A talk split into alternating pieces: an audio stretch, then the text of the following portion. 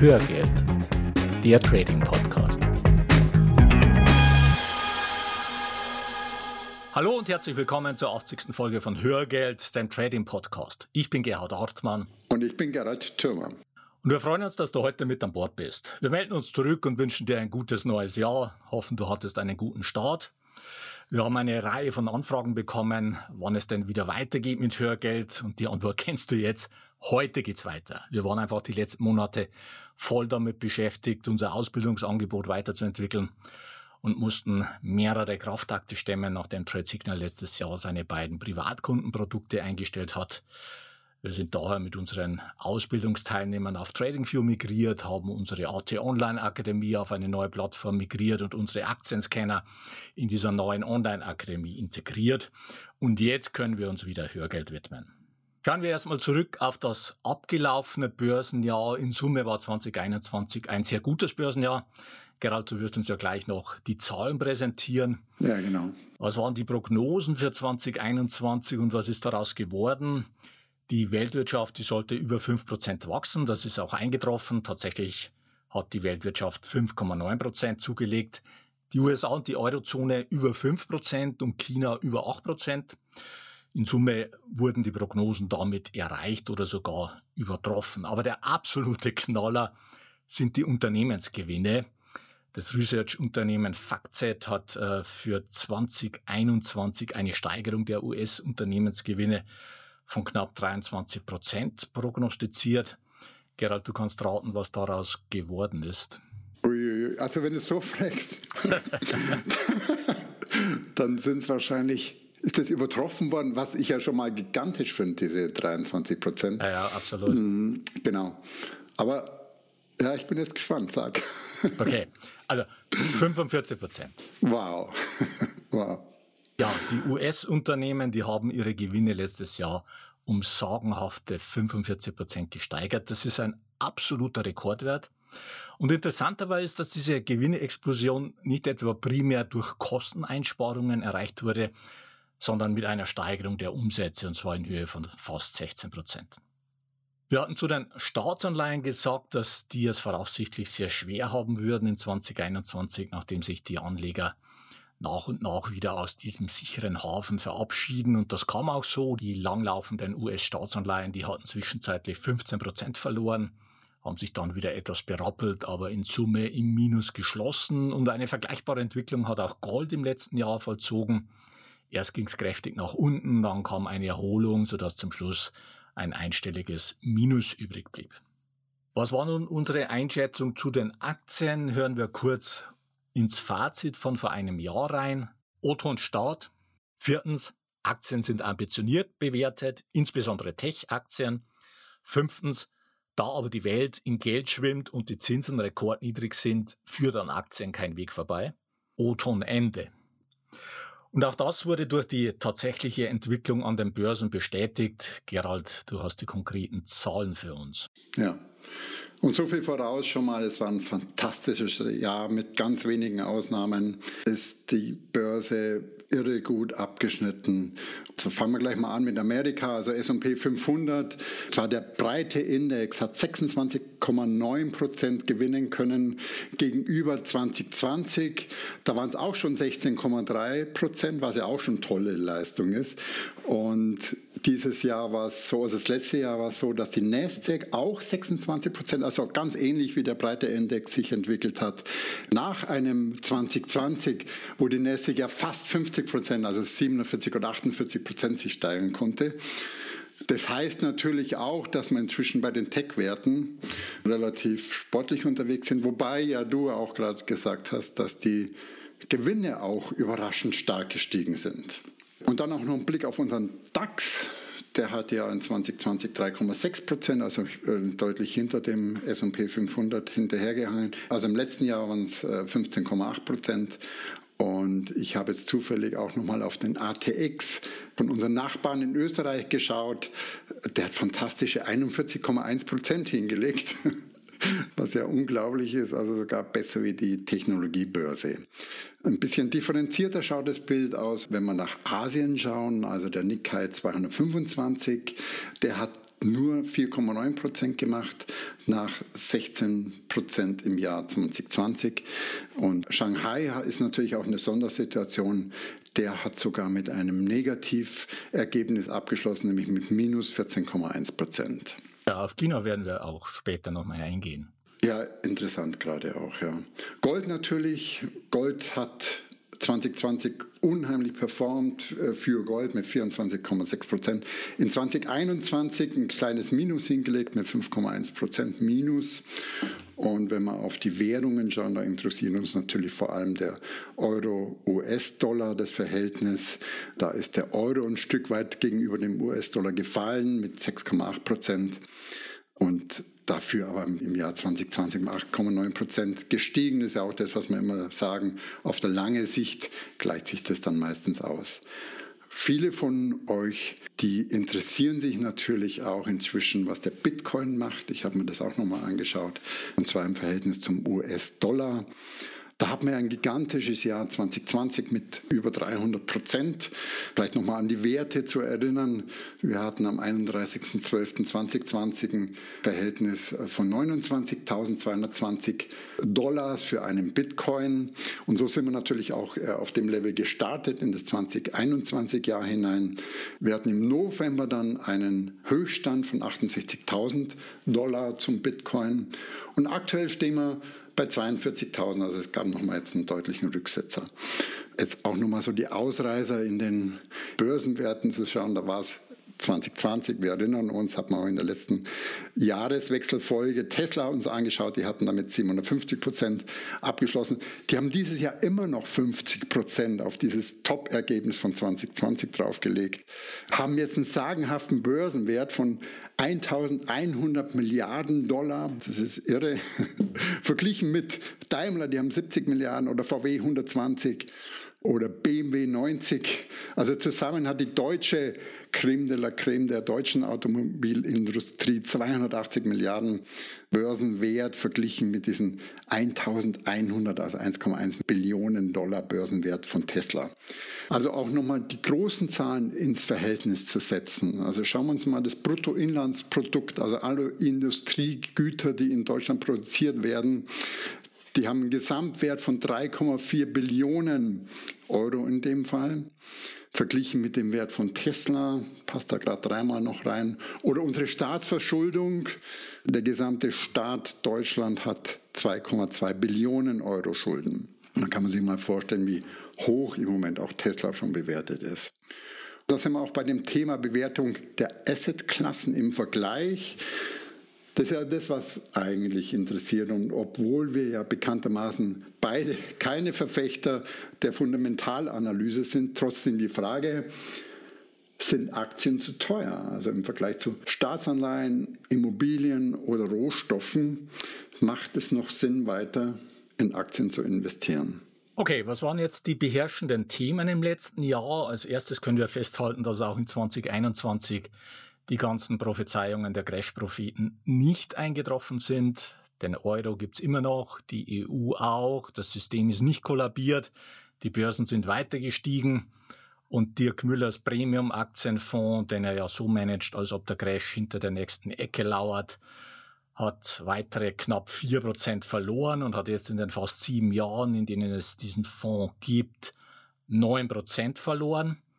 Und in denselben sieben Jahren hat der S&P 500 121 Prozent zugelegt und die Dividenden kommen da noch oben drauf und ein Portfolio aus unseren Top-Trendfolgeaktien hat in denselben sieben Jahren über 600 Prozent gemacht. Also wir halten fest, auf den Untergang zu spekulieren war auch diesmal keine gute Idee. Wir sind bei den beherrschenden Themen im letzten Jahr und da gab es in China eine sehr unschöne Entwicklung, die schon im Jahr zuvor begonnen hat. Die chinesische Regierung hat 2021 ihre Eingriffe in die Unternehmen weiter ausgeweitet und beispielsweise den gesamten Education-Sektor einfach mal so den Strecker gezogen. Die in dem Sektor tätigen Unternehmen, wie zum Beispiel Tal, sind mittlerweile um 95 Prozent aufgestürzt. Ja, bleiben wir nochmal in China. Schlagzeilen hat im vergangenen Jahr der Fall Evergrande gemacht und mal Hand aufs Herz. Also ich konnte vor einem Jahr mit dem Namen Evergrande noch nichts anfangen. Aber Es ist immerhin der zweitgrößte Immobilienkonzern Chinas. Und vor circa drei Monaten hat dieser Konzern dann die Finanzwelt in Panik versetzt, kann man wirklich sagen. Also Evergrande hat Verbindlichkeiten in Höhe von mehr als 300 Milliarden Dollar angesammelt. Also nochmal im Vergleich, das ist mehr wie der gesamte Wert der deutschen Automobilindustrie. Die Zahlen haben wir ja vorhin gehört. Die Panik brach aus, als das Unternehmen seine Zinsen und Schulden nicht mehr bedienen konnte. Und nach meiner Information ist bis heute das Schuldendrama noch nicht beendet. Die haben jetzt wieder nochmal eine Verlängerung beantragt für die Rückzahlung der Zinsen. Und wichtig ist zu wissen, ein signifikanter Teil des chinesischen Wirtschaftswachstums, das kommt von dem lokalen Immobilienmarkt. Und der Fall zeigt deutlich, äh, dass der chinesische Immobilienmarkt in kritischer Höhe fliegt und dass das chinesische Wirtschaftswachstum in erheblichem Umfang auch auf Pump aufgebaut ist. Verlassen wir China und schlagen die Brücke zu sonstigen, sagen wir mal, ja, eigentlich sind es Betrügereien, da waren wir auch in 2020 in Deutschland selber betroffen mit Wirecard, aber auch 2021 sind wir davon nicht verschont geblieben. Also Elisabeth Holmes, die ist im Moment wohl die prominenteste Angeklagte im Silicon Valley. Ein von ihr entwickelter Apparat, der sollte nur über einen Tropfen Blut bis zu 200 Krankheiten und Leiden entdecken können. Inzwischen ist jedoch erwiesen, dass dieser Apparat niemals funktioniert hat, auch weit davon entfernt war, jemals zu funktionieren. Die Presse und in den Augen der Investoren war das damals wieder mal das Wort, mein Lieblingswort, Disruption der Medizinbranche. Und mit ihrer Story, da konnte Frau Holmes immerhin 9 Milliarden Dollar für ihr Unternehmen Serranos einsammeln. Wohlgemerkt 9 Milliarden Dollar von meist erfahrenen Investoren oder der Konkurrent von Tesla, die Firma Nikola Motors. Die haben ein tolles Video produziert. Die sind ja bekannt geworden, dass sie mit ihren E-Trucks gegen Tesla antreten wollen. Und die ließen ihre Prototypen einen Hügel hinabrollen, machten dann ein Marketingvideo draus, verschwiegen dabei aber, dass sich die Trucks nur mit ihrer eigenen Schwerkraft bewegten. Und natürlich haben die das aufgeschmückt mit einer guten Story. Und mit dieser Story konnten die 34 Milliarden Dollar einsammeln. Dem Gründer, der ist gerade auch äh, vor Gericht und dem drohen jetzt bis zu 55 Jahre Gefängnis. Auf der anderen Seite, wenn wir jetzt mal von diesen Betrügereien weggehen, was natürlich die Weltwirtschaft ein Stück weit im Moment ausbremst, haben wir auch gelernt, es boomt trotzdem. Wir sehen aber aktuell Lieferengpässe natürlich durch Corona. Und sicher sind diese Lieferengpässe der aktuelle Treiber für die Inflation, die wir gerade sehen. Wir kommen da nochmal drauf später. Natürlich auch mit dem Risiko, dass wir ein Hamstern in allen Bereichen mit Lieferengpässen sehen. Also nicht nur bei Klopapier oder bei den Gentests oder bei den Antigentests, sondern auch in der Industrie. Also knappe Produkte, die werden mehrfach bei Lieferanten bestellt, weil schon gar nicht mehr mit der gesamten Menge gerechnet werden wird, dass die geliefert wird. Die Autoindustrie macht das gerade so, also mit kritischen elektronischen Bauteilen. Und das ist auch so eine Gefahr. Also es könnte den wirklichen Mengenbedarf verschleiern so wie bei den Antigen-Tests, da hat ja jeder live mitgekommen. Da hat man erst die Engpässe, dann gab es eine Lieferflut, da sind die unter 70 Cent gefallen und jetzt kosten sie wieder knapp 3 Euro. Das bringt uns zu einem heißen Thema, das wir auch unterschätzt hatten, nämlich Inflation. Die Inflation ist mit voller Wucht zurück. In Deutschland lag sie im Dezember bei 5,3 Prozent und in den USA im November bei fast 7 Prozent, ein Rekordwert seit fast 40 Jahren. Und da spielt eine Reihe von Sondereffekten rein, wie die schon angesprochenen Lieferengpässe, die aufgrund von Corona entstanden sind. Dann natürlich ein starker Basiseffekt bei den Rohstoffen. Das heißt, die Preise, die waren ja im Corona-Jahr erstmal in den Keller gerauscht. Öl zum Beispiel, Gas und so weiter und dann im nächsten Jahr wieder entsprechend gestiegen. Die Deglobalisierung und vieles mehr. Ja, und die spannende Frage dabei ist natürlich, wie viel von dieser Inflation ist Einmaleffekt und wie viel davon ist nachhaltig? Ja, das ist genau der Punkt und wir kommen gleich nochmal darauf zu sprechen. Ja, und der Fächer an Prognosen der Volkswirte, der ist riesig groß, also angefangen mit Hans-Werner Sinn, der sagt, wir müssen uns langfristig auf 4% und mehr einstellen. Viele andere sagen, das Ganze ist nicht nachhaltig und einfach dieser aktuellen Situation geschuldet, also ein Kurzzeiteffekt bis hin zur Deflationsprognose, die haben wir auch gefunden, äh, die Fondsmanagerin Nicolette McDonald Brown, die waren von einer kommenden Deflation und weil sie hat Bedenken, dass die EZB inzwischen zu besorgt über eine mögliche Inflation ist und zu wenig Geld in den Umlauf bringt. Ja, mit der steigenden Inflation, da stieg natürlich der Druck auf die Notenbanken, ihre lockere Geldpolitik zurückzufahren. Und da gab es eine erste entscheidende Wende bei der US-Notenbank bei ihrer letzten Sitzung im Dezember. Die Fed wird ihr Anleihenkaufprogramm deutlich schneller zurückfahren als bisher geplant. Und mittlerweile gehen zwei Drittel der Ausschussmitglieder davon aus, dass die Fed die Zinsen schon dieses Jahr in drei Schritten anheben wird. Und das wäre das Ende der Nullzinspolitik der FED. Kommen wir zum Ausblick für 2022. Aktuell geht man von einem insgesamt etwas schwächeren Wachstum der Weltwirtschaft in diesem Jahr aus. Gut 4% sollen es werden, für die USA 3,7%, für Euroland etwas über 4% und für China gut 5%. Ja, und die Politik mag, natürlich auch eine Rolle spielen. Also in Deutschland sind wir jetzt angetreten mit einer neuen Bundesregierung. Die bestimmenden Themen sind natürlich äh, wahrscheinlich jetzt auch, für, was die Wirtschaft beeinflusst, ist natürlich das Stemmen der Energiewende. Also zum Jahreswechsel hat Deutschland drei seiner sechs verbliebenen Atomkraftwerke abgeschaltet. Und äh, das Thema Mindestlohn wird jetzt forciert und ist beschlossen worden. Und was wir sehen ist, dass die Lieferengpässe mittlerweile einfach auch Wirtschaftswachstum äh, kosten. Das war im letzten Jahr schon so und wird auch dieses Jahr weiter so sein. Und natürlich stehen und fallen diese ganzen Prognosen mit der weiteren Corona-Entwicklung, also eine neue Mutante, die den Impfschutz aushebelt und die ganzen Prognosen sind natürlich hinfällig. Bei den Gewinnen der US-Unternehmen, da geht man aktuell für 2022 von einer Steigerung von über 9% aus, was ein sehr ordentlicher Wert ist. Hm, ja. Spannend an der Stelle ist für mich zu sehen auch, dass Corona nochmal, ja, die Staaten sich weiter verschuldet haben, natürlich um die Wirtschaft zu stabilisieren. Und die Zahlen zeigen einfach, dass das auch bei den Unternehmen, auf jeden Fall bei dem Teil der Unternehmen, die jetzt nicht direkt unbedingt mit Corona in eine Krise gestürzt werden, die Verschuldung aber durchaus moderat geblieben ist. Ja, die interessanteste Frage für dieses Jahr wird aber sein, wie sich die Inflation weiterentwickeln wird. Denn von dieser Frage wird abhängen, was die Notenbanken machen. Und die Notenbanken, die spielen einfach seit der Finanzkrise eine noch viel größere Rolle für die Börse, als das vorher eh schon der Fall war. Der Markt ist seit der Finanzkrise auf Droge. Und diese Droge heißt Geld oder Geldschwämme. Und einen Entzug nimmt der Markt entsprechend übel. Dabei ist das Erwartungsmanagement der Notenbank entscheidend. Momentan sind ja drei Zinserhöhungen eingepreist.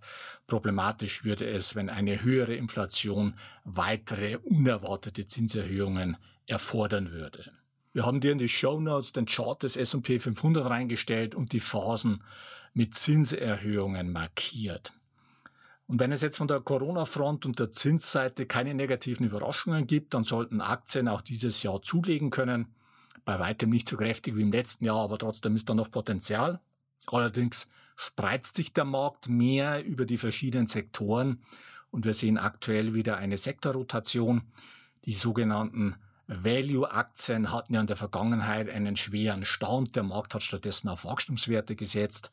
Mit steigenden Zinsen kommen jedoch die Wachstumswerte mit ihren hohen Bewertungen jetzt unter Druck. Und auch dazu findest du einen interessanten Chart in den Show Notes. Also Value is back. Und der Zusammenhang ist einfach der, dass bei Wachstumswerten entsprechend hohe Gewinne in der Zukunft erwartet werden. Gewinne in der Zukunft werden aber weniger wert, wenn die Zinsen steigen. Denn ich muss ja dagegen rechnen, dass ich für mein Geld in der Zwischenzeit höhere Zinsen bekommen würde. Und das bringt die Wachstumswerte unter Druck. Zoom zum Beispiel, ein absoluter Corona-Gewinner und Highflyer, ist mittlerweile über 70 Prozent abgestürzt. Und auch die Staatsanleihen werden es dieses Jahr schwer haben. Steigende Leitzinsen bedeuten Druck auf die Kurse der Anleihen. Noch ein Blick auf Gold. Wir hatten ja schon öfter gesagt, dass Gold relativ stark mit den Realzinsen korreliert, also mit den nominalen Zinsen minus der Inflationsrate. Du kannst dir das nochmal in den Show Notes anschauen. Steigende Realzinsen bedeuten Gegenwind für Gold, fallende Realzinsen Rückenwind. Die Realzinsen, die haben Ende 2018 angefangen zu fallen und Gold ist in dem Zuge um 70 Prozent gestiegen. Und Mitte 2020 hatten die Realzinsen dann ihren vorläufigen Tiefstand erreicht bei minus einem Prozent, was jetzt die zehn Jahre laufenden US-Staatsanleihen betrifft. Und das hat Gold auf seinen Höchststand von über 2000 US-Dollar getrieben. Und seitdem oszillieren die Realzinsen seitwärts und das Gleiche macht auch Gold. Wenn du dich also für die weitere Goldentwicklung interessierst, dann solltest du die Realzinsen im Auge behalten. Ja. Ja, in dem Zusammenhang, da lohnt natürlich auch ein Blick auf die Kryptowährungen. Also ich glaube inzwischen, dass sie bleiben werden. Ich habe auch meine Gründe dafür. Der eine ist da die aktuelle Kapitalisierung. Also es ist eine Menge Geld inzwischen in diesem Markt. Bei den Höchstständen haben wir eine Kapitalisierung in Summe aller Kryptowährungen gesehen von über zwei Billionen Euro. Der andere Grund ist die inzwischen extrem breite Anhängerschaft.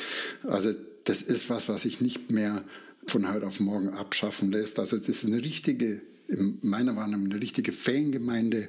Vergleichbar mit Tesla, da sehen wir auch, was so, wie, wie viel Kraft so eine Fangemeinde entwickeln kann und auch Kurse nach vorne treiben kann. Und das auch nochmal im Vergleich zum Goldkurs, also ich kann man durchaus vorstellen, dass es möglicherweise Anleger gibt, die inzwischen Kryptowährungen als Alternative zum Gold einsetzen und möglicherweise hat es auch einen Einfluss auf den Kurs gehabt vom Gold schon. Das ist aber jetzt eine reine These von mir. Auf der anderen Seite, es wird irgendwann bin mir ziemlich sicher, zu einer massiven Konsolidierung kommen. Also keiner braucht mehrere tausend Kryptowährungen. Und natürlich die Volatilität, die ist weiter enorm.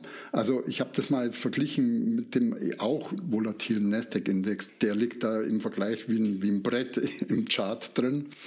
Also nichts für Anleger, die jetzt schon bei der aktuellen Korrektur zu Schnappatmung kommen. Also wenn du jetzt merkst, dass du jetzt schon Stress hast bei diesem kleinen Rücksetzer, verhältnismäßig kleinen Rücksetzer, dann lass die Finger von Kryptos. Und da sind wir auch schon bei dem Thema Diversifizierung. Und zwar innerhalb der Kryptos, ist ja auch vom einen oder anderen betrieben. Also da sehen wir einfach eine enorm hohe Korrelation zwischen den Währungen. Und da können wir wirklich nur davon abraten, es ist echt nur eine Scheindifferenzierung, wenn du dir 10, 20 unterschiedliche Kryptowährungen in dein Depot reinlegst.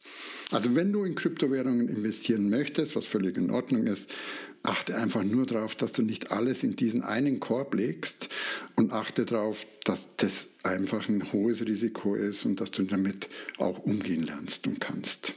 An der Stelle noch ein Hinweis. Michael und ich machen am 8. Februar um 19 Uhr wieder ein kostenloses Live-Webinar mit QA. Rendite statt Dividende. Drei Gründe, warum dich die Dividendenstrategie viel Geld kosten kann und eine Alternative, wie du deutlich mehr aus deinem Depot holst. 8. Februar 19 Uhr. Den Anmeldelink findest du in den Show Notes unter hörgeld.com slash 080. Und damit kommen wir zum Fazit für die heutige Folge. Erstens, 2021 war ein sehr gutes Börsenjahr. Zweitens, die Prophezeiungen der Crash-Propheten sind wieder nicht eingetreten. Drittens, die Inflation ist zurück. Viertens, die US-Notenbank beendet die Nullzinspolitik. Fünftens, die Weltwirtschaft soll dieses Jahr gut 4% wachsen. Sechstens, wenn Corona und die US-Notenbank keinen Strich durch die Rechnung machen, dann haben Aktien auch dieses Jahr weiteres Potenzial nach oben, allerdings deutlich weniger als letztes Jahr. Siebtens, Wachstumswerte und Staatsanleihen kommen durch die steigenden Zinsen unter Druck. Und achtens, die Kryptos werden wohl bleiben, aber nicht in der Anzahl. Jetzt noch ein rechtlicher Hinweis. Die von uns bereitgestellten Informationen, Tools und Softwareprogramme dienen ausschließlich zu Informations- und Ausbildungszwecken und stellen keine Empfehlungen zum Kauf von Geldanlagen, gleich welcher Art da du bist für deine Anlageentscheidungen selbstverantwortlich. So viel für heute. Die Shownotes zur heutigen Sendung mit ergänzenden Charts und Links findest du unter hörgeld.com slash 080. Bleibt noch der Ausblick auf die nächste Folge. Da geht es um den dritten und letzten Teil der Frage, sind Robo-Advisor die Lösung für dich? Bis dahin eine gute Zeit. Ja, mach es gut und wir wünschen dir weiter viel Spaß mit dem Thema Börse. Und wir laden dich ein, auf diesem Weg die Verantwortung für deine Vermögensanlage selbst in die Hand zu nehmen. Die Geschichte geht weiter.